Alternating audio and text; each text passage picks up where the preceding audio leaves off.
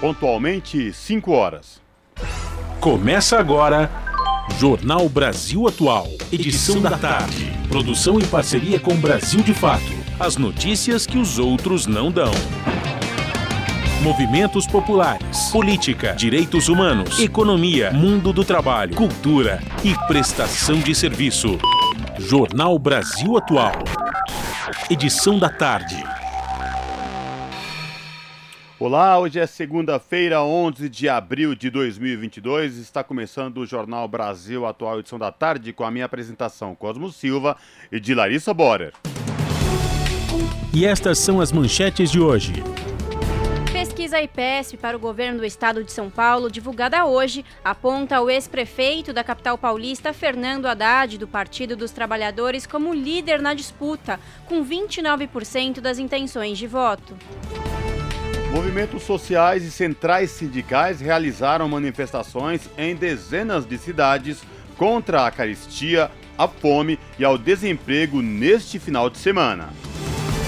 Um gabinete criado para o presidente Jair Bolsonaro fazer seus despachos no Rio de Janeiro custou 1 milhão e 700 mil reais aos cofres públicos, mas, segundo reportagem do jornal Extra, o local está sem uso desde o início do mandato, em janeiro de 2019. E o senador Randolfo Rodrigues vai insistir na coleta de assinaturas para a instalação da CPI do MEC, que investigará denúncias de corrupção no Ministério da Educação. O Sindicato dos Metalúrgicos do ABC garante na Justiça a mesa de negociação para debater o futuro da Toyota em São Bernardo. Ex-presidente e pré-candidato ao Planalto, Luiz Inácio Lula da Silva, participará nesta terça-feira do acampamento Terra Livre. Entidades pedem ao Ministério Público afastamento de novo chefe do Ibama por conflito de interesses. Recém-nomeado superintendente no Pará, Rafael Ângelo Juliano prestava consultoria para fazendeiros autuados por crimes ambientais. E o centrista Emmanuel Macron e a ultradireitista Marine Le Pen disputarão o segundo turno das eleições presidenciais na França. São 5 horas e 2 minutos pelo horário de Brasília. Participe do Jornal Brasil Atual, edição da tarde, por meio dos nossos canais. No Facebook, facebook.com Rádio Brasil Atual. Ou pelo Instagram, arroba Rádio Brasil Atual. Você participa também pelo Twitter, arroba RA Brasil Atual. Ou pelo nosso WhatsApp, o número é 11 968 93 7672. Você está ouvindo? Jornal Brasil Atual, edição da tarde. Uma parceria com Brasil de Fato. Na Rádio Brasil Atual. Está na hora de dar o serviço. São 5 horas e 3 minutos. Vamos saber a situação do trânsito na cidade de São Paulo. A CT, que é a Companhia de Engenharia de Tráfego da cidade, informa que neste exato momento são 23 quilômetros de lentidão em toda a cidade de São Paulo. As regiões que apresentam maiores índices de lentidão, norte com 9 quilômetros e centro com 7 quilômetros de lentidão, respectivamente. Saindo das ruas da cidade de São Paulo, vamos saber a situação para quem pretende pegar o metrô na tarde desta segunda-feira. O metrô informa que todas as linhas operam com tranquilidade, tá? E, portanto, o trabalhador, a trabalhadora que vai se utilizar das linhas do metrô da cidade de São Paulo não vão encontrar nenhum problema na tarde desta segunda-feira. E esta mesma situação também diz respeito aos trens da CPTM, que é a Companhia Paulista de Trens Metropolitanos, viu? A CPTM informa que todas as linhas que atendem aí a capital e a região da Grande São Paulo, incluindo aí o ABC Paulista, operam com tranquilidade. Trabalhadora a trabalhadora que vai utilizar as linhas de trens da CPTM para ir trabalhar neste final de tarde ou que vai para casa saindo do trabalho, não vão encontrar nenhum problema. E agora vamos saber a situação para você que ouve a Rádio Brasil Atual e pretende pegar as rodovias rumo à Baixada Santista. A Ecovias, que é a concessionária que administra o sistema Anchieta Imigrantes, informa que as duas rodovias, tanto para descer como para subir, operam com tranquilidade. A concessionária só pede atenção redobrada aos motoristas no trecho de serra. Até a tia Maria ouviu e ligou pra dona Valda. Sintoniza no dial. A Rádio Brasil Atual, lá tem jornalismo de verdade. E tem música de primeira, 100% brasileira. Sem preconceito e sem jabá. É a Rádio Popular. De um povo sem medo de viver e de cantar. Avisa a todos, dá um salve, manda um zap. Essa rádio é nossa voz. Brasil Atual 98.9. Você tem café? Aqui o café. Jornal Brasil Atual. Edição da tarde. 5 horas mais 5 minutos.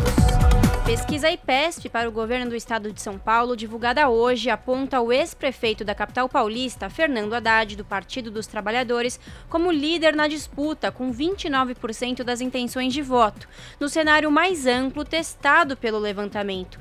Em segundo lugar, empatados dentro da margem de erro de 3,2 pontos percentuais para mais ou para menos, estão o ex-governador de São Paulo, Márcio França, do PSB, com 19%, e o ex-ministro ministro Tarcísio Gomes de Freitas, do Republicanos, com 13%.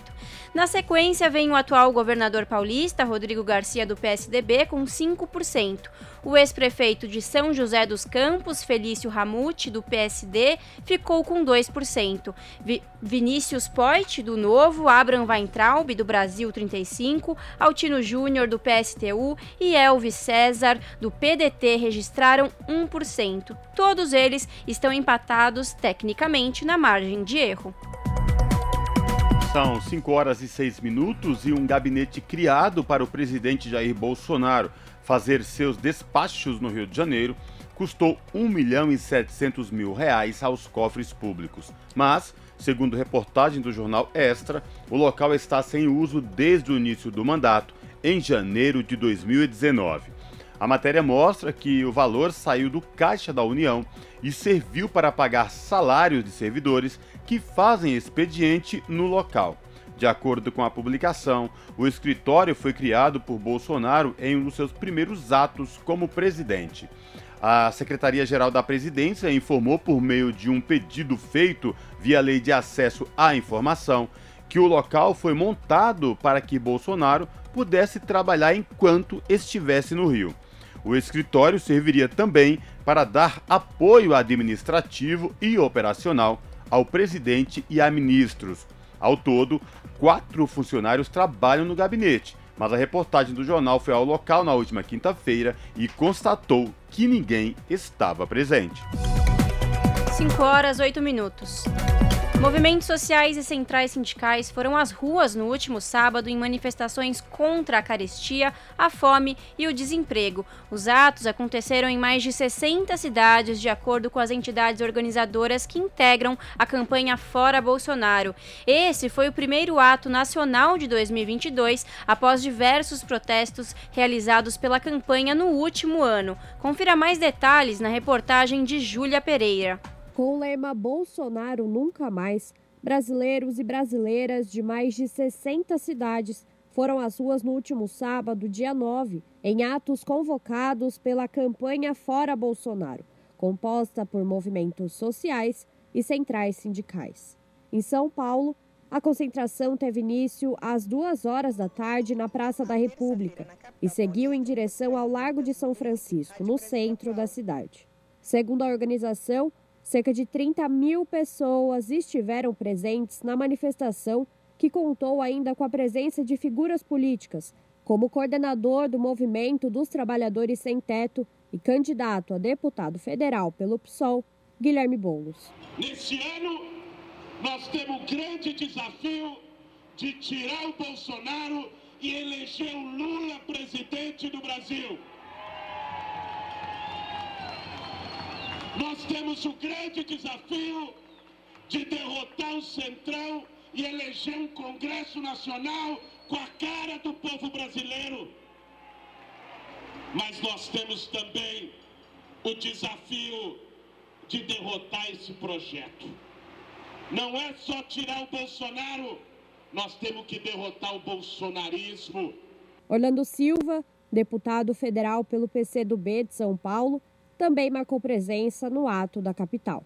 E ele vai ter que se explicar na justiça dos crimes que ele cometeu, vai se explicar pelo desemprego, vai se explicar pelas quase 700 mil vítimas da Covid e ele é o maior responsável. Bolsonaro é genocida! Bolsonaro é genocida! E na eleição, nós vamos ter muita capacidade de conversar com cada um e cada uma perto de nós, cada um e cada uma perto de nós, para construir um outro caminho, o ato deste sábado abriu o calendário de mobilizações nacionais pelo Fora Bolsonaro de 2022, depois de ao menos oito grandes protestos realizados ao longo do ano passado. Daniel Calazans, secretário-geral da Central Única dos Trabalhadores de São Paulo, reforçou a importância da unidade para as eleições de outubro.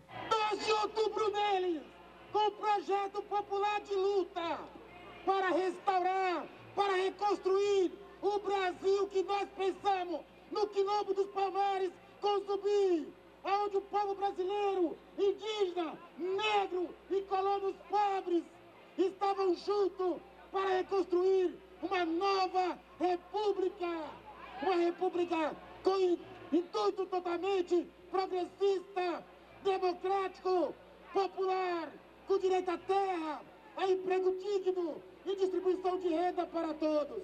Os manifestantes denunciaram o número de pessoas desempregadas no país, que já chega a 12 milhões, segundo o IBGE, o Instituto Brasileiro de Geografia e Estatísticas. Simone Nascimento, da coordenação estadual do Movimento Negro Unificado, chamou atenção ainda para a alta da inflação registrada no governo Bolsonaro.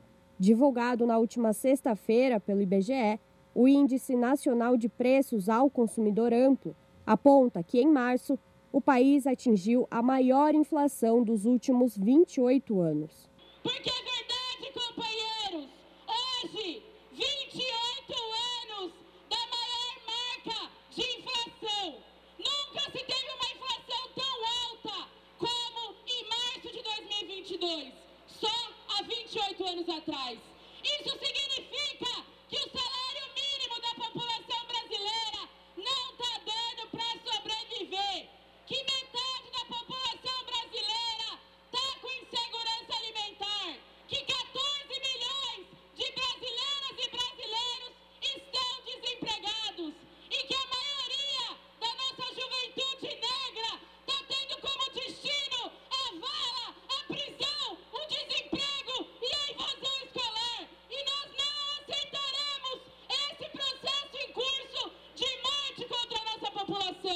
Manifestantes denunciaram ainda a caristia e a fome. De acordo com um levantamento recente da Universidade Livre de Berlim, falta comida na mesa de quase 60% da população brasileira.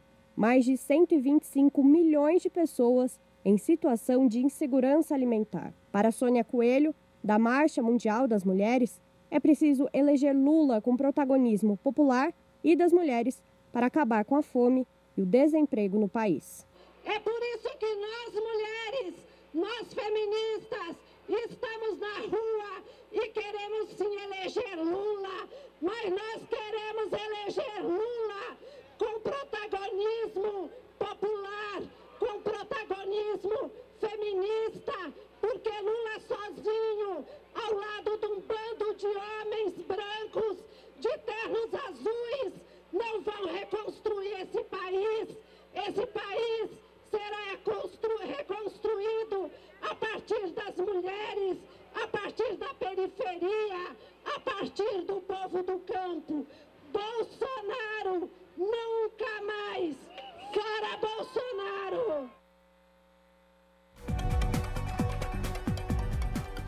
São 5 horas e 14 minutos.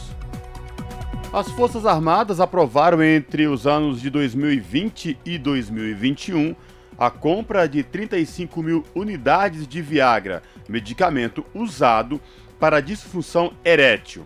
Oito processos de compra foram aprovados desde 2020 e ainda estão em vigor este ano. Nos processos, o medicamento aparece com o nome genérico Sildenafila. Dados do portal da Transparência e do painel de preços do governo federal apontam que a maioria dos comprimidos foi destinada à Marinha. Nesta segunda-feira, o deputado federal Elias Vaz, do PSB, protocolou um requerimento de informações para que o Ministério da Defesa esclareça a aquisição do fármaco.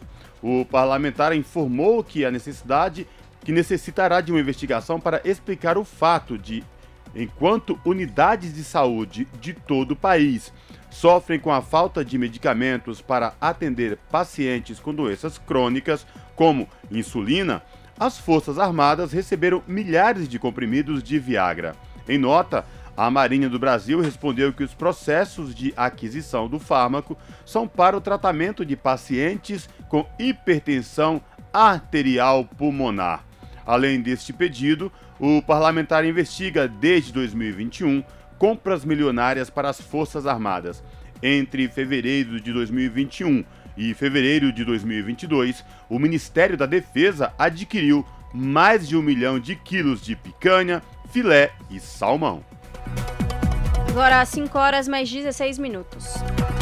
Em assembleia na manhã desta segunda-feira, o Sindicato dos Metalúrgicos do ABC comunicou aos trabalhadores na Toyota a decisão da audiência de conciliação realizada no Tribunal Regional do Trabalho na última sexta-feira a Justiça do Trabalho determinou a criação de uma mesa de negociação para a verificação da viabilidade da permanência da fábrica em São Bernardo do Campo. Durante a Assembleia, os trabalhadores também aprovaram o um retorno aos postos de trabalho já a partir de hoje. A audiência de conciliação aconteceu após a Toyota entrar com uma ação contra as mobilizações dos trabalhadores depois da entrega do aviso greve na última quarta-feira, dia 6. A decisão judicial também assegurou que os protestos e manifestações ocorridos dos dias 6, 7 e 8 de abril não serão descontados dos salários dos trabalhadores. Para o presidente do sindicato, Moisés Celerges, a decisão da justiça acabou por atender o pedido do sindicato e a decisão de retorno aos postos de trabalho na Assembleia de hoje foi soberana O diretor administrativo do sindicato e negociador na Toyota, Wellington Messias Damasceno, apontou que a justiça reconheceu a posição coerente do sindicato desde o anúncio da montadora. Segundo o dirigente, o órgão compreendeu que a entidade sindical está propondo caminhos alcançáveis, ao contrário da empresa, que apresenta uma postura intransigente, inclusive na própria justiça. Ainda no dia de hoje, a direção do sindicato tem reuniões com a Secretaria de Desenvolvimento Desenvolvimento Econômico, Ciência, Tecnologia e Inovação do Estado de São Paulo e com o prefeito de São Bernardo, Orlando Morando. São 5 horas e 18 minutos. A ministra Rosa Weber, do Supremo Tribunal Federal, negou o pedido da Advocacia Geral da União para proibir a suspensão de redes sociais em caso de descumprimento de decisões judiciais. O governo adicionou o STF depois que o ministro Alexandre de Moraes mandou bloquear as operações do Telegram no Brasil por ignorar determinações da justiça para combater notícias falsas. No entanto, o pedido da AGU aborda o tema sobre outro caso. O pano de fundo da ação são as decisões de instâncias inferiores que mandaram bloquear o WhatsApp por não fornecer as mensagens de pessoas que tiveram o sigilo quebrado pela Justiça. Em sua decisão, Rosa Weber afirmou que a AGU tentou usar outro processo para questionar a validade jurídica da decisão do ministro Moraes. Deputados pedem uma nova votação de urgência para a PL das fake news. Da Rádio Câmara de Brasília, Silva Munhato. Deputados que apoiam o projeto de lei que busca combater as chamadas fake news esperam que o presidente da Câmara, Arthur Lira, coloque novamente em votação o pedido de urgência para a votação do texto em plenário. Eles acreditam que existe uma maioria favorável, mas que ela não foi alcançada na votação do dia 6 de abril, quando a urgência foi rejeitada. Para o deputado Henrique Fontana, do PT do Rio Grande do Sul, vice-líder da minoria, o projeto está em linha com o que vem sendo adotado por outros países. O uso irresponsável da comunicação através das redes sociais é uma preocupação global hoje em dia, muito especialmente em defesa da democracia em países como o Brasil e outros países, onde as redes têm sido fartamente utilizadas né, para a distribuição de notícias falsas, de construção de versões absolutamente falsas e manipulatórias, é, como também os riscos que isto indica não só para a democracia, mas a própria vida. Né? A preocupação dos deputados que querem a lei é com a possibilidade de a mediação feita pelas plataformas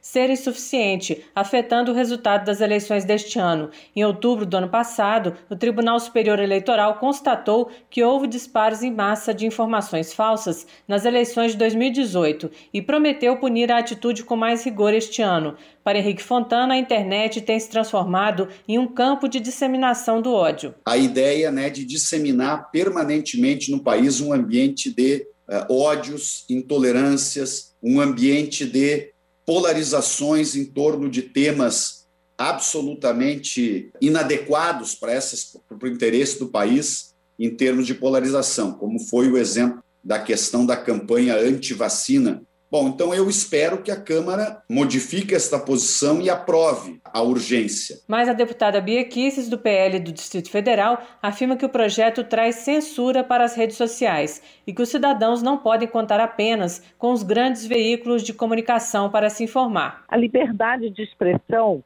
ela pressupõe que você possa emitir a sua opinião que você possa falar o que você pensa sem correr o risco de ser censurado. E o que nós estamos já vivenciando hoje nas redes, e que esse projeto iria legitimar, são é, aqueles donos da verdade oficial. Então, existe aqui a previsão de um comitê gestor queria dizer o que é verdade e o que não é verdade. Bia Kitts explica que o que vem sendo censurado é o pensamento conservador. A verdade mesmo é que só um lado é calado, o outro pode mentir à vontade. E aí você não tem um pleito eleitoral num ambiente democrático, quando você cerceia o debate e cala um lado tá? E deixa o outro mentir à vontade. Então, é por isso que a gente tem que deixar que as pessoas tenham discernimento. Você tem que jogar todo tipo de informação nas redes e as pessoas têm que ter discernimento e buscar a verdade. A deputada acredita que, justamente por ser um ano eleitoral, o Congresso não pode se apressar para aprovar uma lei que teria pontos controversos. O Tribunal Superior Eleitoral divulgou um número de WhatsApp para os eleitores interessados em tirar dúvidas sobre fake news nas eleições. O número é o 61 9637 1078. Repetindo, 61 9637 1078. Basta adicionar o número e mandar uma mensagem inicial. Da Rádio Câmara de Brasília, Silvia Minhato. São 5 horas e 23 minutos. O senador Randolfo Rodrigues vai insistir na coleta de assinaturas para a instalação da CPI do MEC, para investigar denúncias de corrupção no Ministério da Educação. Aliados acusam que a oposição de querer, aliás, acusam a oposição de querer transformar o caso em palanque eleitoral e alegam que a Polícia Federal já está apurando os fatos. A reportagem é de Érica Christian. O senador Randolfo Rodrigues, da Rede Sustentabilidade do Amapá, vai continuar em busca de apoio para a instalação da CPI do MEC. No final de semana, o Everton, do PDT do Maranhão, Stevenson Valentim, do Rio Grande do Norte e Oriovisto Guimarães, do Paraná, ambos do Podemos, retiraram as assinaturas, que até então somavam 27. Na justificativa do pedido de CPI, Randolph Rodrigues defende a investigação da cobrança de propina por pastores ligados ao ex-ministro da Educação, Milton Ribeiro, em troca da liberação de verbas do Fundo Nacional de Desenvolvimento da Educação, FNDE.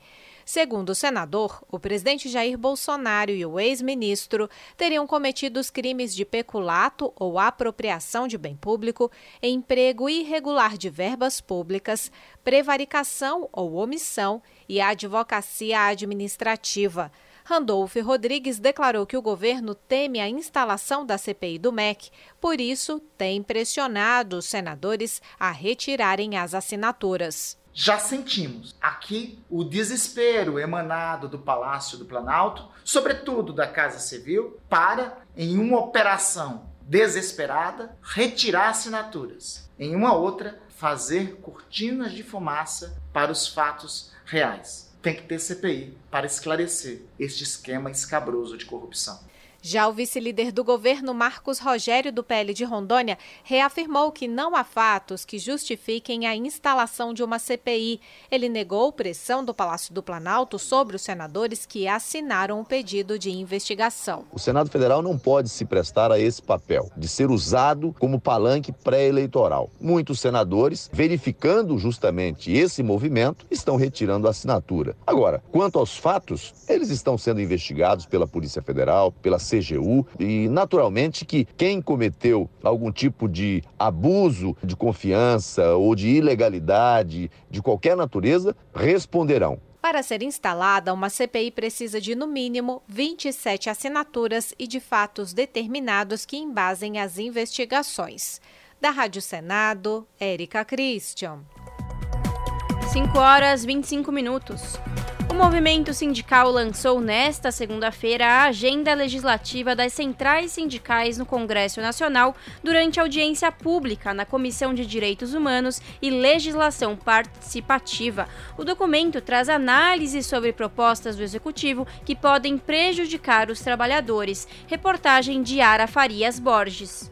Elaborada pelo movimento sindical, a agenda legislativa das centrais sindicais no Congresso Nacional traz diretrizes para a atuação dos sindicatos no parlamento. A ideia é trabalhar com senadores e deputados para evitar que propostas do governo prejudiquem os trabalhadores, explicou o assessor do Fórum das Centrais Sindicais, Clemente Gans. Essa agenda legislativa, ela reúne, além das medidas que estão em curso selecionadas a partir do impacto relacionado ao mundo do trabalho, trabalho. Ela tem uma priorização, são 37 projetos que nós priorizamos, e esses projetos também constam com uma avaliação das centrais do impacto desses projetos e da pertinência do seu encaminhamento ou da sua rejeição ou das modificações que porventura deveriam receber. Ao considerar o lançamento da agenda um momento histórico pela atuação conjunta de todos os sindicatos, o senador Paulo Paim do PT Gaúcho criticou propostas do executivo que precarizam o trabalho e privatizam estatais, sem diálogo com os sindicatos nem com a sociedade insistência do governo em propor projetos que retiram o direito dos trabalhadores e diminuição do papel do Estado como indutor das políticas públicas de caráter social e humanitário. O lançamento da agenda legislativa e jurídica das centrais é uma importante ferramenta para que o movimento sindical e nós mesmos dentro do parlamento possamos nos organizar para combater as ameaças contidas em outros projetos. Além de recuperar direitos sociais e fortalecer os sindicatos, o senador Jean Paul Prates, do PT Potiguar, defendeu que o Brasil adote as novas tecnologias em benefício dos trabalhadores. Nós precisamos, sobretudo, falar de futuro, antever as novas tecnologias, tudo que é novo para que elas funcionem não a favor do lucro apenas, mas que o trabalhador esteja incluído nisso. Afinal, sempre nos venderam que a tecnologia seria para ajudar o trabalhador a ter mais conforto, segurança, menos horas de trabalho trabalho. Né? Então, isso não acontece. Participaram da audiência representantes de todas as centrais sindicais do país, que pretendem entregar também um documento voltado para a atuação dos sindicatos nos tribunais superiores. Da Rádio Senado, Yara Farias Borges. Você está ouvindo? Jornal Brasil Atual, edição da tarde. Uma parceria com Brasil de Fato. 5 horas e 28 minutos. Mais de 621 mil candidatos disputam as vagas para trabalhar no censo 2022. Os inscritos realizaram provas ontem em mais de 5 mil locais em todo o país. Eles foram testados em português, matemática, ética, raciocínio lógico, entre outros assuntos. Os cargos são para trabalho temporário, enquanto durar o censo. A pesquisa deve percorrer 70 milhões de domicílios nos 5.570 municípios brasileiros, com o objetivo de ter referência sobre as condições de vida da população do país. Serão revelados características dos domicílios, identificação étnico-racial, núcleo familiar, religião, oculto, deficiência, educação, trabalho e rendimento, mortalidade, entre outros. 5 horas 29 minutos. Depois de um novo adiamento, senadores indicam que a votação da reforma tributária pode ficar para o ano que vem, depois das eleições. O presidente do Senado, Rodrigo Pacheco, defende que ainda há tempo para um acordo, mas que os setores devem fazer concessões e olhar para o futuro, não nos interesses imediatos. Setores como de serviços, governos estaduais e prefeituras temem aumento de impostos e perda de arrecadação. A reportagem é de Roberto Fragoso.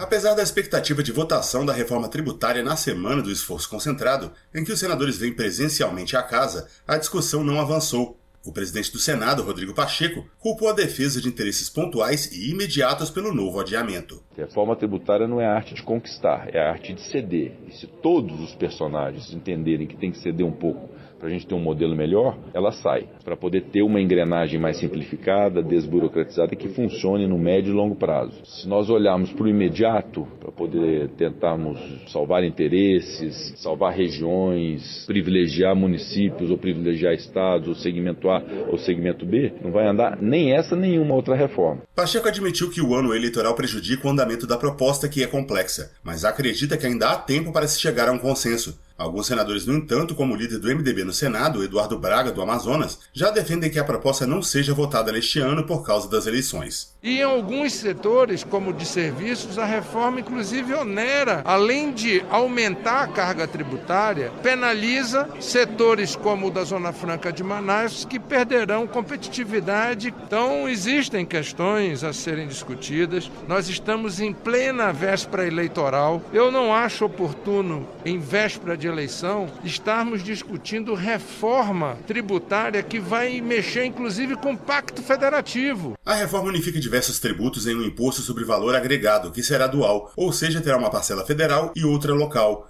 Vários estados e prefeituras resistem à proposta, pois temem que a mudança nos impostos provoque perda de arrecadação. Da Rádio Senado, Roberto Fragoso.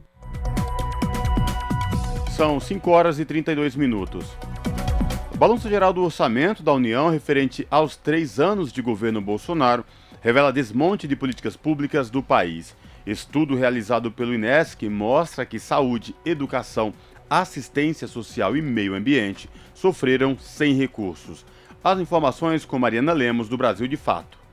O ano de 2021 consolidou o processo de desfinanciamento de políticas públicas que fez o Brasil retroceder no combate às desigualdades e na preservação dos direitos humanos. Essa é a conclusão do INESC, o Instituto de Estudos Socioeconômicos, que divulgou a pesquisa chamada A Conta do Desmonte. O documento analisou os gastos do governo federal nos três anos da gestão Bolsonaro. Os dados levantados pelo INESC referentes a 2019, 2020 e 2021 mostram que vários setores foram atingidos pela falta de recursos durante o atual governo, entre eles saúde, educação, meio ambiente, moradia, criança e adolescente e combate ao racismo.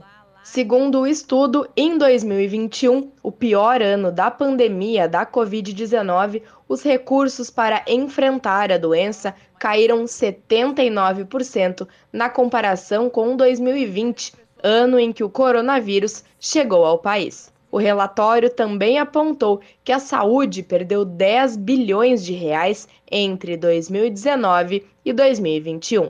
Já a execução financeira da promoção da igualdade racial, medida alocada no Ministério da Mulher, Família e dos Direitos Humanos, diminuiu mais de oito vezes entre 2019 e 2021.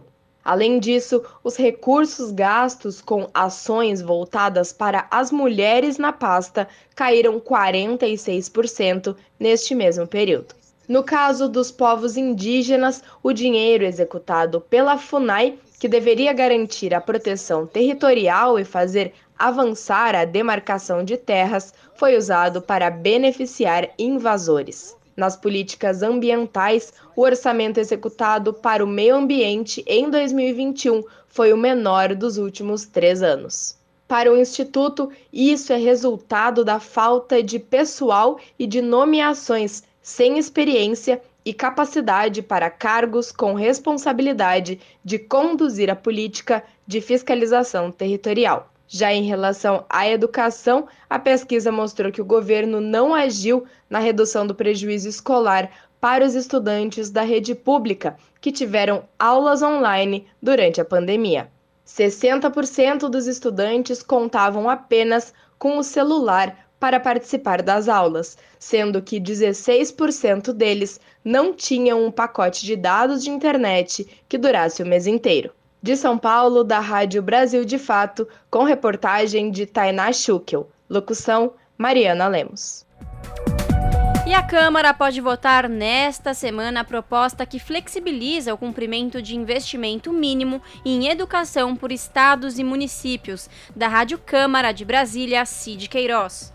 As votações na Câmara começam mais cedo nesta semana, já na segunda-feira. As sessões foram antecipadas por conta do feriado da Semana Santa. Entre os temas que devem ser votados está a proposta de emenda à Constituição que libera estados e municípios do investimento mínimo em educação durante a pandemia de Covid-19.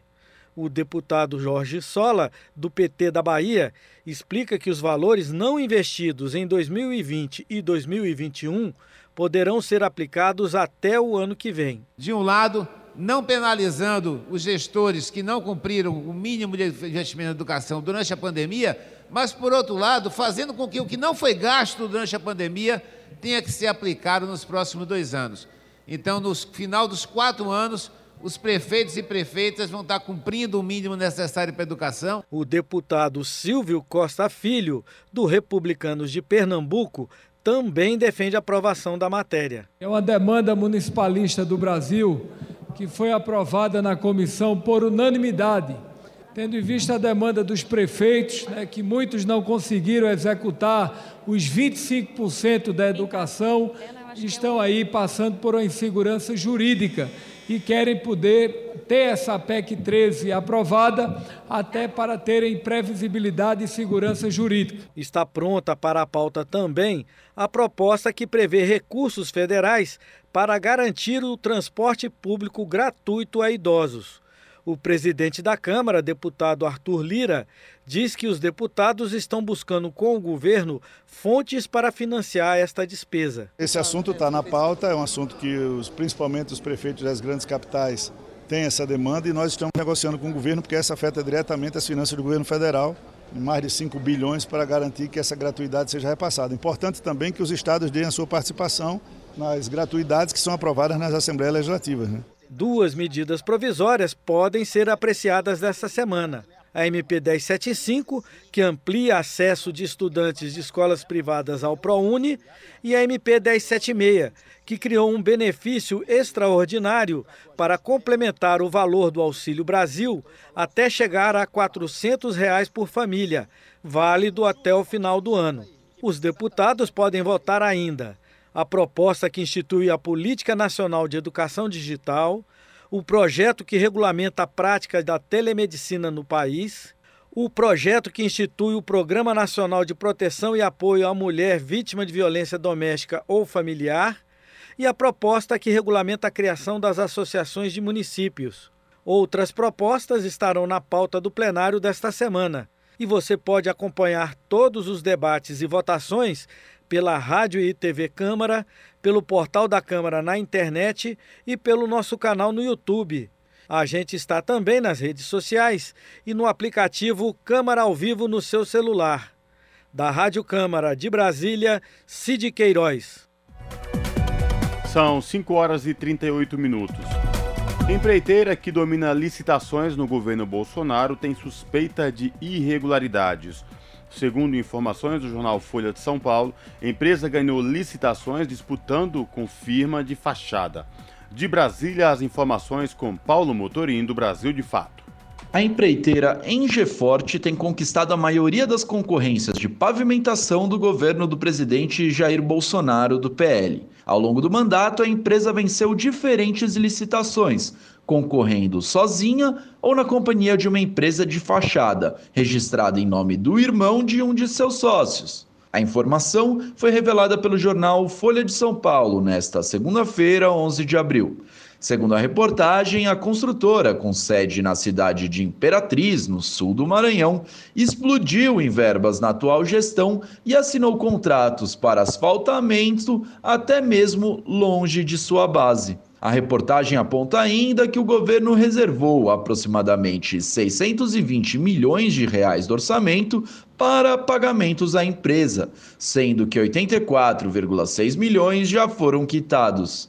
Apesar do volume de negócios com o governo, a empresa não respondeu à Folha sobre seus contratos e sobre a firma de fachada usada nas concorrências. Além de verbas das emendas parlamentares, a fonte de recursos da empreiteira vem de contratos com a Codevasf, estatal federal entregue por Bolsonaro ao Centrão. Procurada pela reportagem, a Codevasf não emitiu posicionamento sobre o tema. É importante ressaltar que a Engeforte foi a única empreiteira que participou de todas as licitações no Distrito Federal e nos 15 estados ocupados pela Codevasf. Ela ganhou 53 concorrências, o que representa mais da metade dos pregões. O desempenho mais expressivo foi em Minas Gerais, onde a empresa conquistou 28 de 42 licitações, nas modalidades asfalto e bloquetes. No ano passado, a Engeforte Construtora Empreendimentos liderou os repasses da Codevasf. Também em 2021, foi a segunda construtora em volumes totais empenhados pelo governo federal, atrás apenas da LCM Construção, que acumulou 843 milhões de reais em verbas reservadas. A Folha pediu um parecer, mas a empresa não respondeu. O governo federal também não se posicionou sobre o caso. De Brasília, da Rádio Brasil de Fato, locução Paulo Motorim. 5 horas 41 minutos. E o Banco Central alerta para golpes em promessas de empréstimos com facilidades. Pesquisa sobre instituições pode ser feita no site do Banco Central, da Rádio Nacional em Brasília, Beatriz Albuquerque. Existem muitas propagandas de empréstimos que chamam a atenção dos consumidores. Dinheiro fácil sem burocracia, ou até com nome sujo, você pode ter crédito. E no meio de contas atrasadas ou dívidas, esse tipo de anúncio pode ser perigoso para o cidadão. O Banco Central faz um alerta de golpes na contratação de empréstimos que ofereçam muitas facilidades. Para que o cidadão se proteja de situações que causem prejuízos financeiros, é preciso estar atento. Gisele Afonso, do Banco Central, explica que é necessário checar se o banco ou financeira que está oferecendo o empréstimo tem registro para funcionar. Para isso, basta acessar bcb.gov.br e fazer uma pesquisa com o nome ou CNPJ da instituição. Caso ela esteja corretamente cadastrada no Banco Central, todas as informações como nome, endereço e telefone estarão disponíveis. Gisele destaca ainda que nenhuma financeira pode cobrar um valor antecipado em dinheiro para liberar o crédito. Geralmente, quando a pessoa procura o BC para checar se um banco ou uma financeira é autorizado pelo Banco Central, é porque ela está buscando um empréstimo e pediram para ela um pagamento adiantado para ela ter acesso ao crédito. Então, ou ela está desconfiada desse processo ou ela já fez o pagamento. Isso é golpe. Nenhum banco, financeira ou instituição pode te pedir qualquer pagamento antecipado para te liberar um crédito. Outra maneira de evitar prejuízos antes de contratar um empréstimo é pesquisar também no site do BC o ranking de reclamações, onde é possível checar as instituições mais acionadas para cada assunto. Dentre as reclamações mais frequentes está a prestação de informações ou oferta inadequada relativa a créditos. Da Rádio Nacional em Brasília, Beatriz Albuquerque. São 5 horas e 43 minutos. Acampamento Marielle Vive do Movimento dos Trabalhadores Rurais Sem Terra sofre atentado a tiros neste domingo. O ataque aconteceu menos de duas semanas após o ministro do STF, Luiz Roberto Barroso, suspender ações de despejo até o dia 30 de junho. Quem traz mais informações é Letícia Viola. Na madrugada de domingo, dia 10 de abril, um homem fez disparos de arma de fogo contra a portaria do acampamento Marielle Vive do MST em Valinhos, no interior de São Paulo. O ataque aconteceu menos de duas semanas depois que a ocupação, que reúne 450 famílias, comemorou a decisão do ministro Luiz Roberto Barroso, do STF, de suspender as remoções forçadas no país até 30 de junho. Segundo as pessoas que estavam na portaria do acampamento, um carro preto com a placa coberta passou algumas vezes em frente ao local com a velocidade reduzida. Na última vez, um homem branco, careca e aparentemente sozinho desacelerou ainda mais e fez os disparos. Quem estava presente se protegeu no chão e ninguém foi atingido. Em seguida, o carro acelerou em direção à cidade de Valinhos. Entre as possíveis motivações para o ataque, integrantes do movimento levantam a hipótese de estar relacionado ao ódio de raça e classe vindo de grupos neonazistas da região. Gerson Oliveira, do MST, disse que os disparos podem ser também uma reação por conta da decisão do STF em suspender os despejos, o que resulta em uma permanência maior dessas famílias no local. Quem mora ali integra extensas estatísticas das 132.290 famílias no Brasil que, segundo a campanha Despejo Zero, sofrem o risco de serem removidas assim que acabar o prazo definido pelo STF. Na manhã seguinte do atentado, os acampados registraram um boletim de ocorrência na Delegacia de Polícia de Valinhos. O Brasil de Fato entrou em contato com a Secretaria de Segurança Pública da cidade, que informou não ter tomado nenhuma providência por não ter sido ainda informado oficialmente do ocorrido. Em nota, o MST afirmou que a Prefeitura de Valinhos está assistindo a essas violências cometidas ao longo dos quatro anos de existência do acampamento. O município está sob gestão de Lucimara Godoy Vilas Boas, do PSD, que é policial militar. De São Paulo, da Rádio Brasil de Fato, com reportagem de Gabriela Moncal, locução Letícia Viola. Jornal Brasil Atual. Edição da tarde. Custo de vida, emprego e desemprego, cesta básica, tarifas públicas, salário mínimo. Agora, na Brasil Atual, a análise do DIEESE. E agora, no Jornal Brasil Atual, nosso contato é com a supervisora de pesquisas do DIESE, Patrícia Costa. Para Patrícia, a inflação atinge com mais força as famílias de baixa renda por conta do preço dos alimentos. Ela critica a gestão do governo Bolsonaro e diz que está claro que a decisão de subir juros no Brasil não funciona para controlar os índices inflacionários. É com você, Patrícia. Esse resultado da, do, do IPCA e do INPC, eles mostram que a gente segue com o aumento de preços e o, o, grande núcleo de pressão da inflação continuam sendo os alimentos. Eu acho que para o governo agora ele, é, a conversa é mais favorável, porque é o que a gente só escuta é que ah, o mundo tem inflação, logo nós também temos. Só que a gente já está aqui mostrando isso já desde 2020, quer dizer, desde o início da pandemia, que o Brasil vem com inflação de alimentos, onerando principalmente a classe trabalhadora, as famílias de baixa renda. Então, assim, a, a, a inflação de agora dos alimentos que a gente observa é, vai na conta de, do conflito com a Ucrânia e a, entre a Ucrânia e a Rússia, né, que encarecem tanto os combustíveis quanto o, o trigo e, e alguns óleos né, como óleo de girassol, enfim, que acabam é, sendo dificult... É, fazendo com que o mundo olhe para o óleo de soja brasileiro. Porém, isso já vem numa toada já desde 2020, onerando de forma é, prejudicial as famílias de baixa renda, porque de, em maio a gente observou o aumento do arroz, o aumento e a carne vem pressionando já há algum tempo, então isso não é uma novidade. E a gente não pode deixar que isso é agora entre na conta do conflito entre a Ucrânia e a Rússia.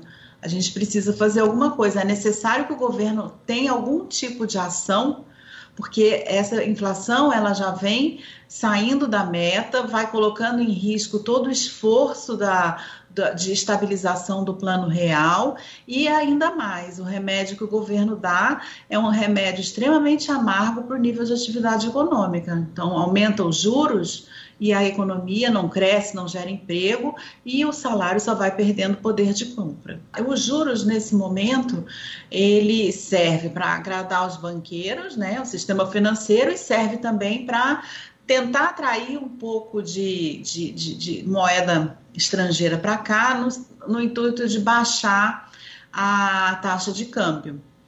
Então a gente sabe que o real, para você comprar um dólar, você gasta quase quatro, cinco reais, né? Aí você atraindo mais dólar para cá, a tendência é que você, essa taxa de câmbio, que você precise de menos reais para comprar dólar, falando de uma forma mais simplificada. Então a ideia é baixar de 5 para 4 para ver se melhora um pouco, a, se diminui um pouco o nível de exportação.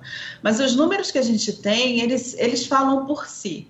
A gente vê o aumento do feijão, que esse aumento do feijão carioca ele foi o mesmo, é, foi muito semelhante ao observado na, na cesta básica. Ele subiu em torno de 6% no INPC. E o que acontece? Por que, que ele subiu? O, o Brasil está virando uma grande plantação de soja. O produtor do feijão ele olha para esse para o mercado interno extremamente deprimido e sem demanda e o que, que ele vai fazer? Eu vou plantar feijão e ninguém vai comprar ou eu vou plantar soja? Então a gente vem observando sistematicamente uma redução da área plantada do, do, do feijão internamente, dando espaço para a soja. Então, nós exportamos soja, exportamos o nosso óleo de soja para a produção de biocombustível e aqui dentro o feijão aumenta e o óleo de soja também, porque vai tudo lá para fora. Então, esse é um exemplo da falta de coordenação e da importância de um Estado que tem uma central de abastecimento que vai olhar para essa questão e garantir que tenha feijão. Afinal de contas, o feijão carioca ele está presente no prato da, de grande parte das famílias brasileiras. E a questão dos combustíveis, a gente quando olha o aumento do diesel, a gente vê que ele foi inclusive muito maior do que a gasolina. Ele passou de 10% no mês. Então, o aumento do diesel é, num Brasil de, que usa a estrada né, para a distribuição dos seus alimentos e que o diesel então faz parte do custo de distribuição, o alimento ele chega mais caro na prateleira, na mesa dos brasileiros, até por conta desse aumento da Petrobras, é, do aumento do diesel, que, que, que é fruto dessa política da Petrobras. Então, realmente, a gente precisa ter um, um outro tipo de ação para combater essa, essa inflação. O aumento de juros não serve, ele não é eficaz. É, ações políticas e econômicas no sentido de conter essa alta. Diminu usa a Petrobras como uma estatal que defende o povo brasileiro. E para isso ela dá subsídio para o gás de botijão, ela dá subsídio para o combustível, ela garante um, uma alta é, ela garante que não haja altas constantes como a gente vem observando. Isso era muito importante, assim como era importante a presença da Conab e, e, de políticas de agricultura familiar que estimulassem o plantio de culturas importantes para o consumo da população brasileira. E não que tivesse tido esses aumentos como a gente vem observando. E aí a gente já vê, né, que o salário mínimo ele já não compra mais. A gente já tem um aumento no ano já de 3% dos alimentos. Então é, é ficando cada vez mais difícil para o trabalhador que ganha ali em torno do salário mínimo para ele poder sobreviver. Acabamos de ouvir Patrícia Costa, supervisora de pesquisas do Departamento Intersindical de Estatística e Estudos Socioeconômicos, aqui no jornal Brasil Atual. 5 horas e 53 minutos. O ex-presidente e pré-candidato ao Planalto, Luiz Inácio Lula da Silva, participa nesta terça-feira à tarde do acampamento Terra Livre, em Brasília. Em entrevista para o jornal PT Brasil, transmitido pelo canal do YouTube do partido, a presidente da sigla, Gleisi Hoffmann, afirmou que Lula irá a Brasília especialmente para participar do acampamento Terra Livre.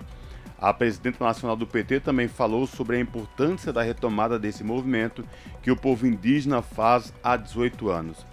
O acampamento Terra Livre está situado no complexo da Fundação Nacional das Artes, a Funarte, no eixo monumental desde o dia 4 de abril. A expectativa é que o evento reúna 8 mil pessoas até a próxima quinta-feira. Ainda na noite de hoje, o petista irá participar de um jantar com membros do MDB para discutir a candidatura com a senadora Simone Tebet. Lula também vai se reunir com políticos e aliados até a quarta-feira, quando volta para São Paulo. 5 horas e 54 minutos. Após dois anos, jovens do Movimento dos Trabalhadores Rurais Sem Terra voltam ao acampamento onde ocorreu o massacre de Eldorado dos Carajás. Neste ano, o evento será realizado entre 14 e 17 de abril e deve reunir 150 participantes de diferentes partes do país. Quem traz mais informações é Lucas Weber. 17 de abril de 1996 é uma data para sempre marcada na história da luta camponesa. Nesse dia, uma das ações mais violentas praticadas pelo Estado brasileiro contra famílias do campo chocou o país. No trecho conhecido como Curva do S, no sudoeste do Pará, a polícia militar assassinou 21 pessoas, entre os milhares de trabalhadores sem terra que faziam uma marcha pacífica em direção a Belém, capital do estado. O episódio ficou conhecido como o Massacre de Eldorado do Carajás. A revolta dos camponeses com a chacina, que completa 26 anos neste ano, estimulou o início de um dos períodos de maior movimentação da luta pela terra no país e no mundo. Por isso, abril foi instituído como mês das mobilizações. Pablo Carvalho Neri, da direção estadual do MST no Pará, contou mais sobre esse impulsionamento na luta. A gente passa a, a ter a referência do abril como esse, esse mês de fortalecimento da luta dos sem terras em torno da desapropriação e essa indignação, né, esse sentimento de revolta que toma conta das massas, né, é, impulsiona a organização a, a pautar o Estado brasileiro de uma forma mais contundente, compreendendo a reforma agrária agora em diversas dimensões. Hoje é na própria juventude camponesa onde o legado de Carajás é mais latente. Anualmente é erguido na Curva do S o acampamento pedagógico da juventude Osil Alves. O nome é uma homenagem a um dos jovens assassinados na ocasião. Em 2020, depois de dois anos, o evento volta a ser feito em forma presencial, de 14 a 17 de abril, com o lema Lutar é preciso. Contra o fascismo, a esperança amazônica resiste. Com programação reduzida para manter os cuidados com a Covid-19, a estimativa do MST é receber de 100 a 150 jovens de todo o país, principalmente da região amazônica. Para Neri, a curva do S ganhou um novo sentido. Esses processos né, de resistência, de indignação, é, forjaram um sentimento de, de esperança na curva do S. Tanto que a gente até brinca, né, que o S, o S da curva do S transformou num S de sonho. As atividades protagonizadas na curva do S envolvem não só processos internos e organizativos do MST, mas também debatem os temas da conjuntura. Dentro do cronograma está previsto também um grande ato de plantio de árvores no assentamento 17 de abril e o lançamento do Festival Internacional de Cinema de Fronteira que neste ano vai homenagear o próprio MST. Além disso, a juventude vai se reunir para atos diários em frente ao Monumento das Castanheiras, sempre às 17 horas. De São Paulo, da Rádio Brasil de Fato, com reportagem de Pedro Estropassolas, locução Lucas Weber. São 5 horas e 58 minutos. Cientistas desmontam argumento do governo para autorizar a mineração de terras indígenas com a justificativa de suposta escassez de recursos, investida de Jair Bolsonaro e sua base responde a interesses de mineradoras e ruralistas. As informações com Gabriela Moncal.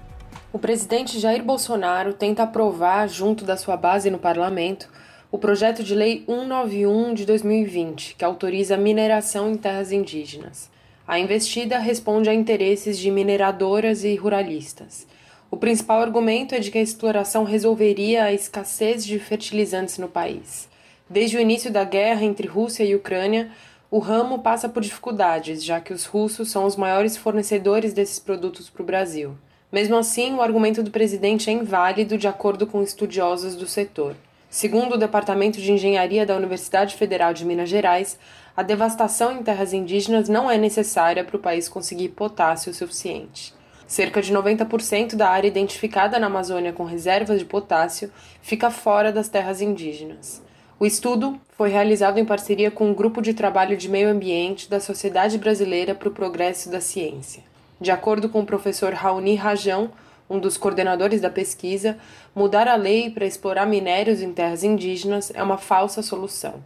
Para ele, além de não resolver a crise de fertilizantes, vai gerar enormes problemas socioambientais.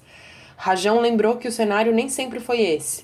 O Brasil já foi autossuficiente em fertilizantes, porém, a política de privatizações deixou o país nas mãos do mercado internacional. Pesam especialmente a privatização da Vale durante o governo FHC e o desmonte da Petrobras, tocado desde o golpe de 2016 por Michel Temer e posteriormente por Bolsonaro.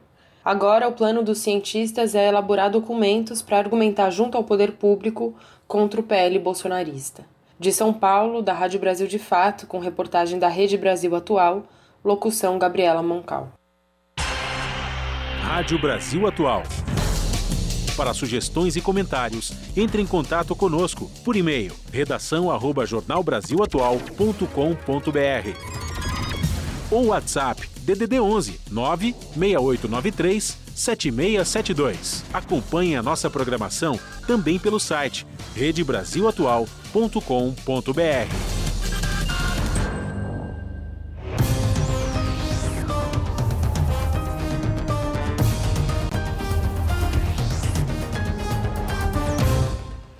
E agora vamos falar com Ana Flávia Quitério, apresentadora do seu jornal, que começa logo mais às 19 horas na TVT, canal digital 44.1. Ana, boa noite. Olá, Lares e Cosmo, uma excelente segunda-feira, início de semana para vocês, para todos nós e para os ouvintes da Rádio Brasil Atual. E vamos aos destaques da edição de hoje aqui do seu jornal. As centrais sindicais chegaram a Brasília para lançar entre hoje e amanhã a agenda legislativa e a agenda jurídica para 2022.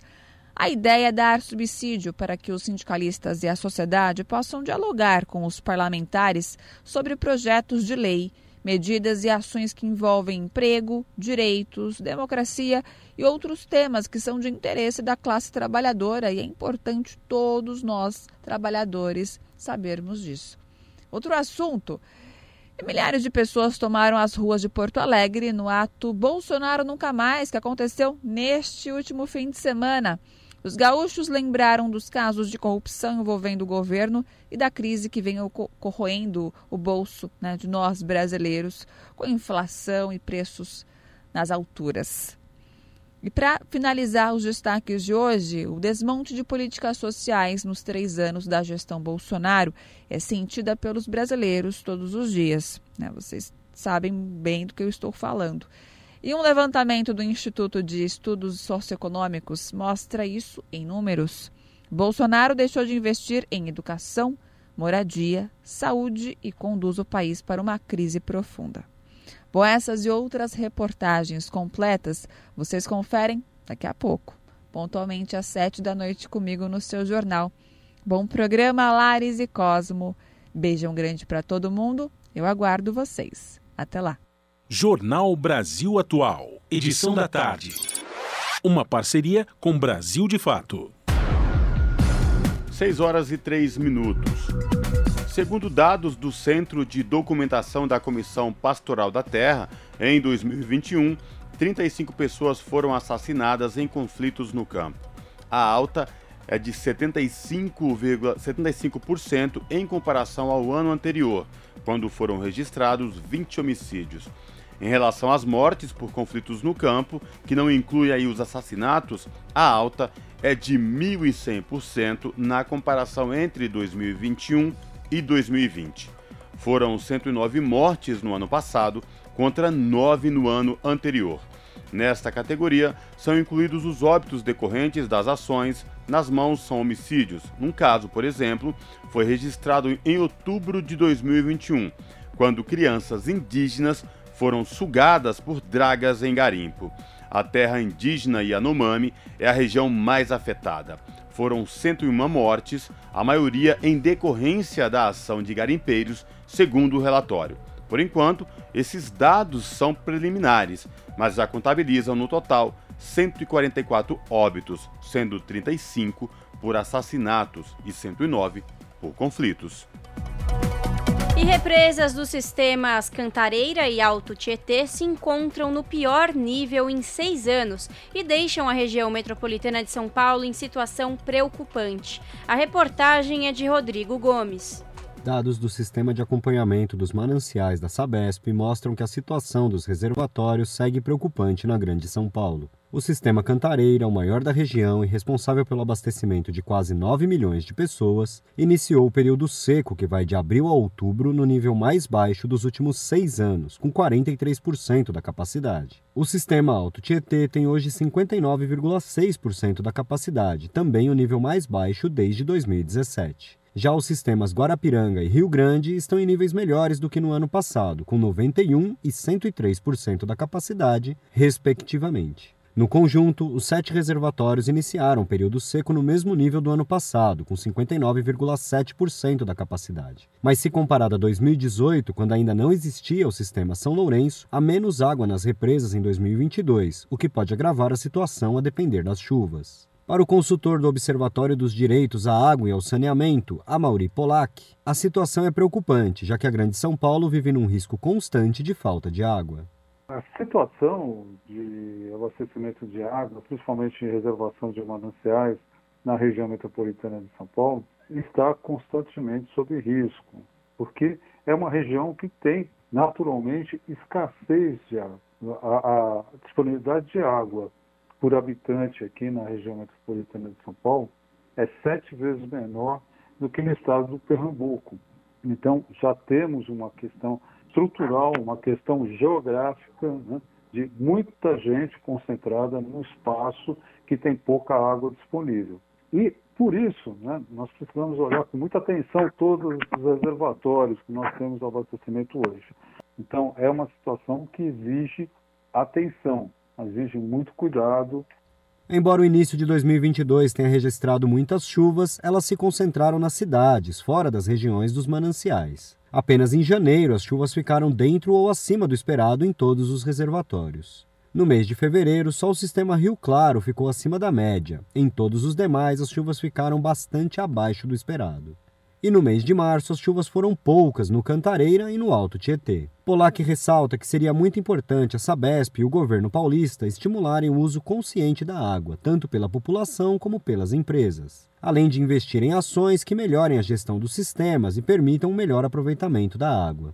O conselheiro do Ondas destaca ainda que seria importante investir na redução de perdas de água, que ainda é um problema muito grave na Grande São Paulo, mas falta incentivo o modo de cálculo da tarifa da Sabesp, que é feito hoje pela CESP, não privilegia tanto o investimento em redução de perdas. E com isso, ah, não é tão atrativo para a empresa investir fortemente em, eh, em redução de perdas. O que existe hoje é muito mais uma, uma busca em uma forma de se obter lucro, quando na verdade é, o lucro é importante que a empresa obtenha, mas também é importante que ela tenha uma eficiência operacional máxima, principalmente numa área em que existe uma escassez já por si, ou seja, uma concentração muito grande de população e com pequena quantidade de água disponível. Desde a seca de 2014 e 2015, as redes de distribuição de água dos reservatórios da Grande São Paulo foram integrados, o que garante uma melhor segurança. Com isso, se um reservatório estiver em situação mais complicada, a água pode ser distribuída a partir de outra represa, ou mesmo entre as represas, minimizando os impactos da falta de chuvas. Mas o gerenciamento pode ser insuficiente se a seca for generalizada ou se prolongar mais do que o período da última estiagem severa. Rodrigo Gomes, Rádio Brasil Atual e TVT. São 6 horas e 8 minutos. Entidades pedem ao Ministério Público afastamento de novo chefe do IBAMA por conflito de interesses. Recém-nomeado superintendente no Pará, Rafael Ângelo Juliano, prestava consultoria para fazendeiros autuados por crimes ambientais. Quem traz mais informações é Douglas Matos, do Brasil de Fato. Uma representação protocolada no Ministério Público do Pará tenta reverter a nomeação do novo superintendente do IBAMA, Instituto Brasileiro do Meio Ambiente e dos Recursos Naturais Renováveis no Estado. Antes de ser escolhido para o cargo, o engenheiro Rafael Ângelo Juliano trabalhou para fazendeiros de gado e soja que já foram autuados pelo próprio IBAMA. O pedido é assinado por cinco entidades: Sindicato dos Trabalhadores no Serviço Público Federal, Comissão Pastoral da Terra, Movimento de Mulheres do Campo e da Cidade, Centro de Estudos e Defesa do Negro do Pará e Sociedade Paraense de Defesa dos Direitos Humanos. O requerimento afirma que a indicação fere de forma direta e com um grande impacto o princípio constitucional da moralidade administrativa e do interesse público. Num eventual conflito de interesse, diz a representação, Juliano poderá favorecer o interesse privado de empresas do ramo pecuarista e sojiculturista. As organizações solicitam a instalação de um procedimento interno para apurar se há conflito de interesses. Pedem também para que o Ministério Público do Pará entre com uma ação civil pública impedindo a nomeação.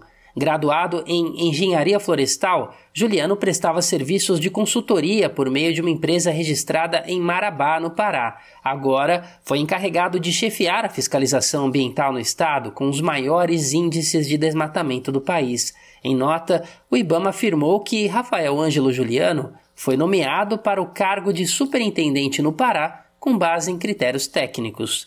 Da Rádio Brasil de Fato, com reportagem de Murilo Pajola no Amazonas, Douglas Matos. Você está ouvindo? Jornal Brasil Atual, edição da tarde. Uma parceria com Brasil de Fato. 6 horas mais 11 minutos.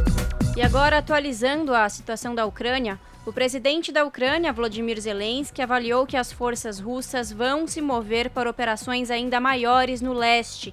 Em fala ao parlamento da Coreia do Sul, hoje, ele fez mais uma vez um pedido por armas para a Ucrânia e disse que era questão de sobrevivência. Nesta segunda, mais uma estação de trem foi atacada no leste do país. O relato é do chefe da empresa ferroviária da Ucrânia, que não informou o local da ocorrência.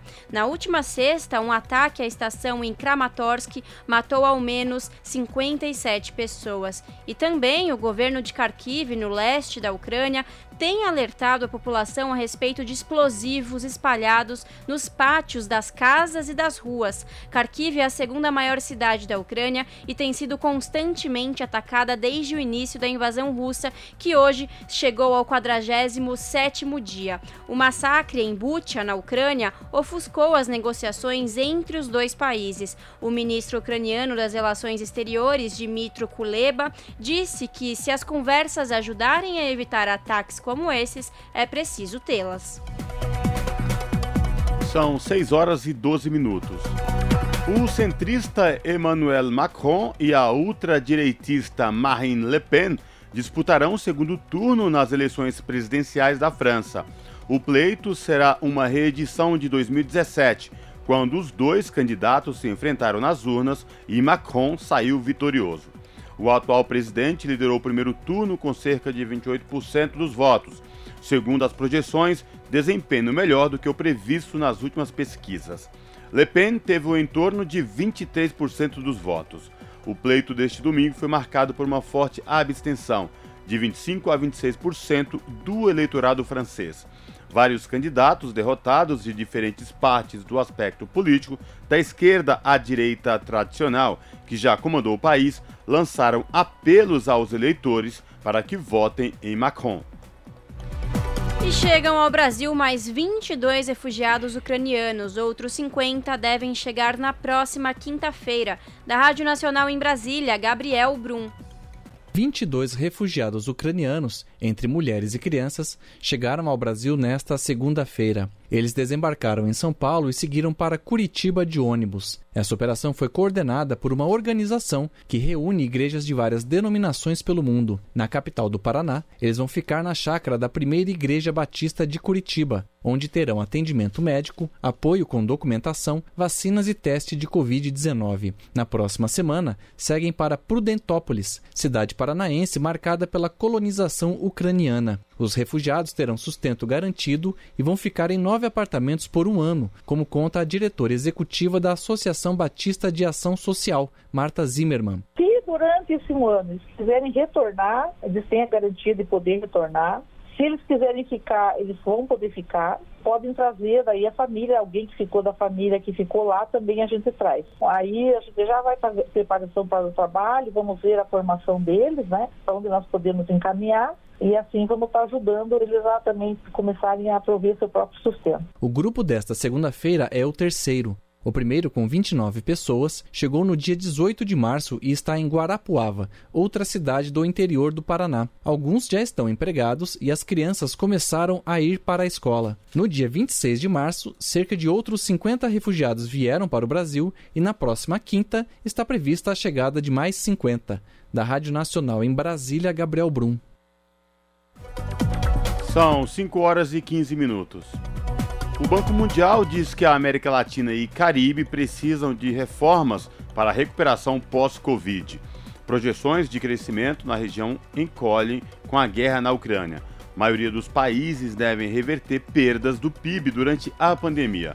Índices de pobreza seguem maiores que antes da crise de saúde. Entidades avalia potencial verde das economias. Da ONU News em Nova York, quem traz os detalhes é Mayra Lopes o Banco Mundial divulgou um novo relatório que revela que as economias na América Latina e no Caribe estão no caminho certo para a recuperação da crise da Covid-19. No entanto, as análises alertam que as sequelas persistem, tornando ainda mais urgente a necessidade de crescimento mais dinâmico, inclusivo e sustentável. Após a recuperação de 6,9% em 2021, a avaliação do Banco Mundial é que o PIB regional deve crescer 2,3% este ano e mais 2,2% em 2023. A maioria dos países espera reverter as perdas no produto interno bruto causadas pela crise de saúde. No entanto, essas projeções posicionam o desempenho regional entre os mais baixos do mundo. O banco cita fatores que ameaçam a recuperação mundial, como o possível surgimento de novas variantes do vírus, pressão inflacionária e a guerra na Ucrânia. Após a invasão russa, o Banco Mundial reviu a projeção de crescimento e apontou um declínio de 0,4% para a América Latina e Caribe. Da ONU News em Nova York, Mayra Lopes.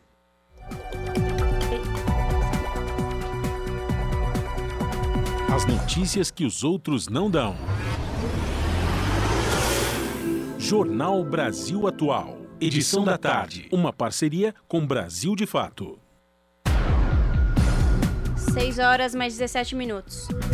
O ministro do Supremo Tribunal Federal, Ricardo Lewandowski, destacou o papel da corte durante a pandemia e a necessidade de intervenções do, ju do judiciário diante do que chamou de inércia do governo federal. O governo federal também se opôs a outras medidas eh, de proteção, como, por exemplo, o uso de máscaras ou a restrição à circulação de pessoas, ou a proibição à frequência de determinados lugares. E o argumento do governo federal era o seguinte: que isto restringia a liberdade das pessoas, e, em segundo lugar, que isto seria prejudicial à economia. Essa atitude negacionista do governo federal foi responsável por um aumento exponencial do número de infectados e de mortes e mortos, e que causou um congestionamento dos hospitais públicos e privados e até um colapso do sistema de serviços funerários no Brasil. Segundo Lewandowski, a atitude negacionista do governo foi responsável pelo aumento no número de mortos por Covid-19. Até o momento, mais de 651 mil brasileiros perderam a vida em decorrência da doença. A fala do magistrado ocorreu na Conferência Internacional Brasil Conference, realizada neste final de semana em Boston, nos Estados Unidos. São 6 horas e 18 minutos. Um artigo publicado na revista britânica The Economist mostra que em 2025 o Brasil pode, ser a, pode ter a sexta maior população idosa do mundo.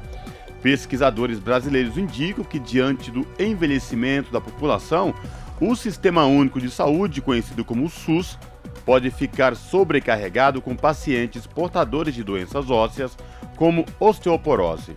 O material aponta que é preciso um olhar atento sobre como a doença pode afetar a saúde da população. Segundo estimativas dos pesquisadores, até 2050, 30% da população total do Brasil será composta de indivíduos com mais de 60 anos. Repórter SUS: O que acontece no seu sistema único de saúde?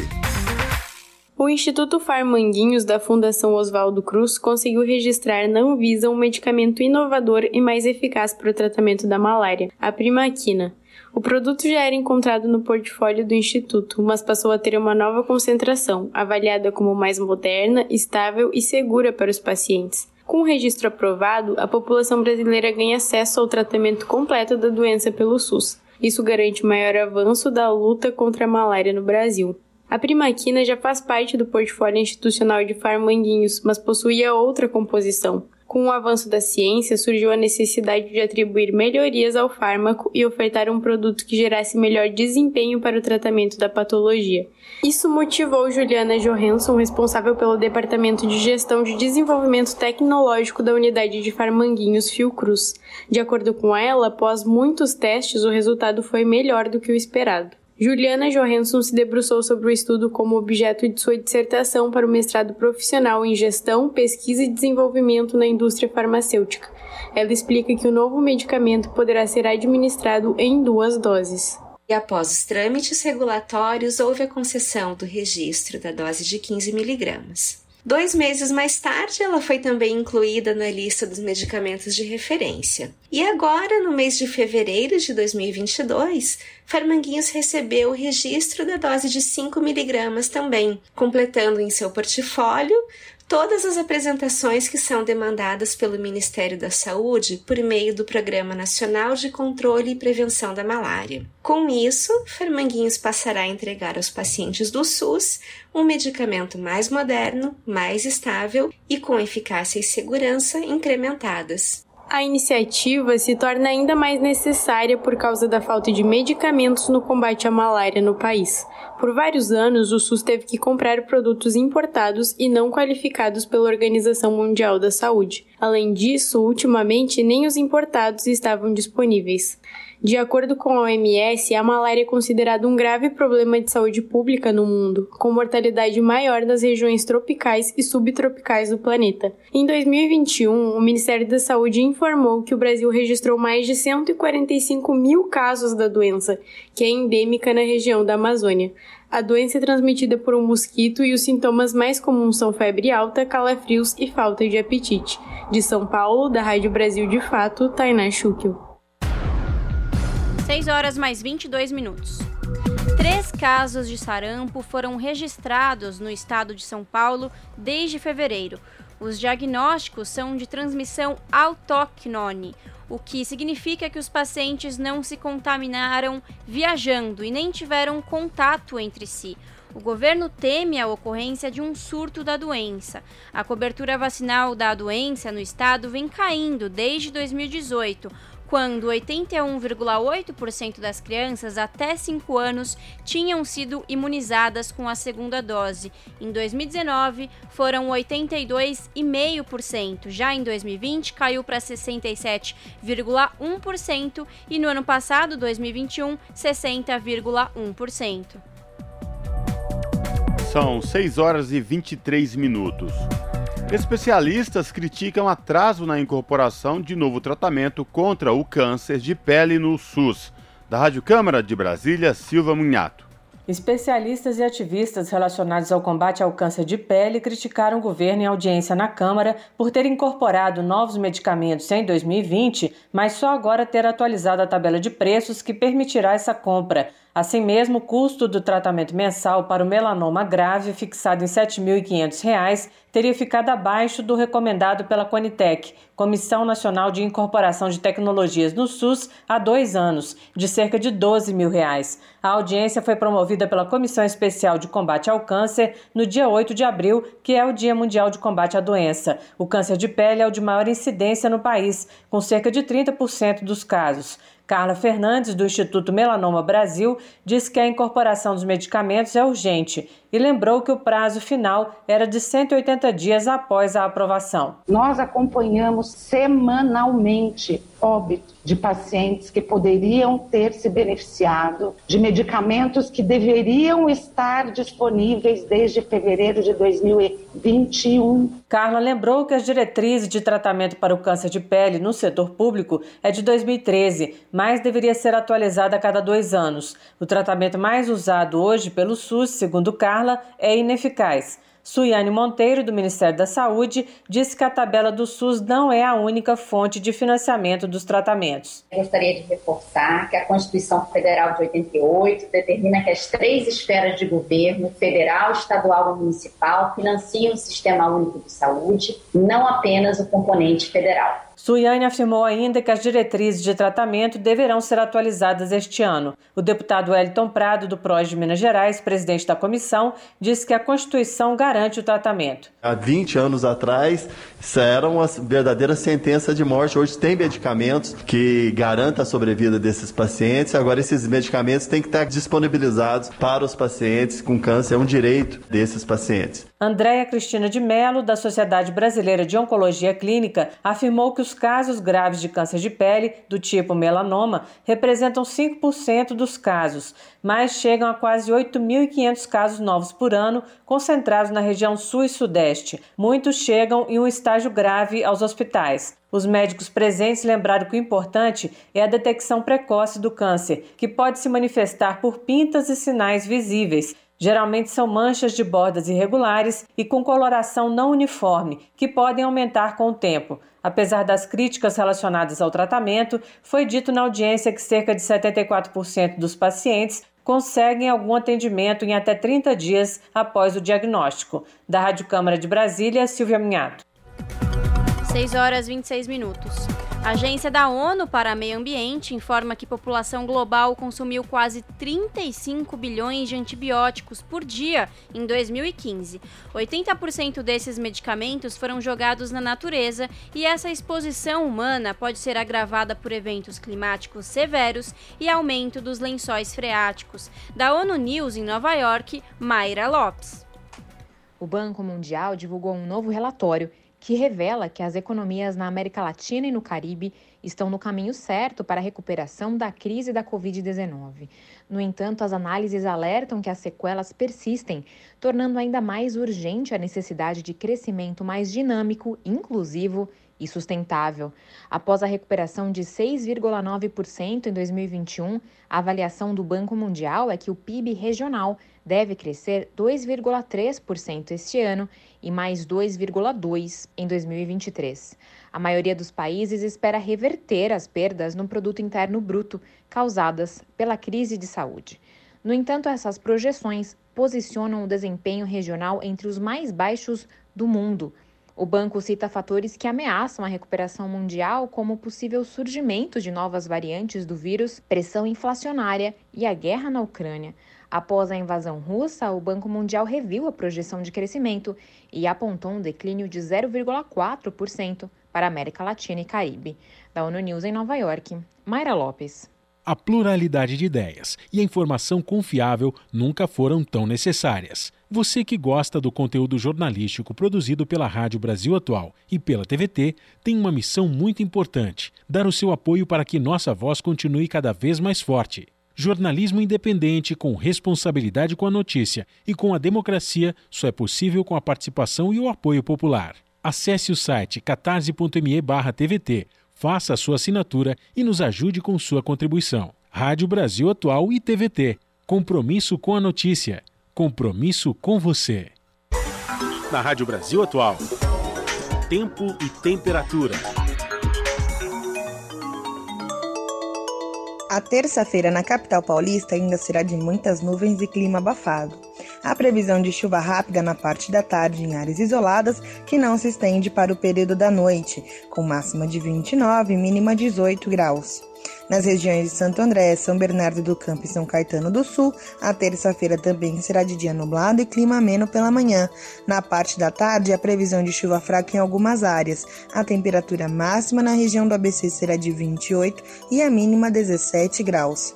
Em Sorocaba, terça-feira será de sol com algumas nuvens e clima abafado pela manhã, mas à tarde pode chover fraco em algumas regiões que pode se estender para o período da noite, com máxima de 31 e mínima 19 graus. Em Monte das Cruzes, a terça-feira será de tempo nublado e clima ameno na região. Previsão de chuva rápida na parte da tarde, que se estende para o período da noite, com máxima de 26 e mínima 17 graus. Juliana Almeida, Rádio Brasil Atual. Chegou ao fim mais uma edição do Jornal Brasil Atual, edição da tarde, que teve a minha apresentação Cosmo Silva e da jornalista Larissa Borer, trabalhos técnicos de Fábio Balbini e na produção executiva do jornal, Letícia Holanda e Juliana Almeida. A gente volta amanhã a partir das 5 horas da tarde. Tenham todos uma boa noite. Até lá!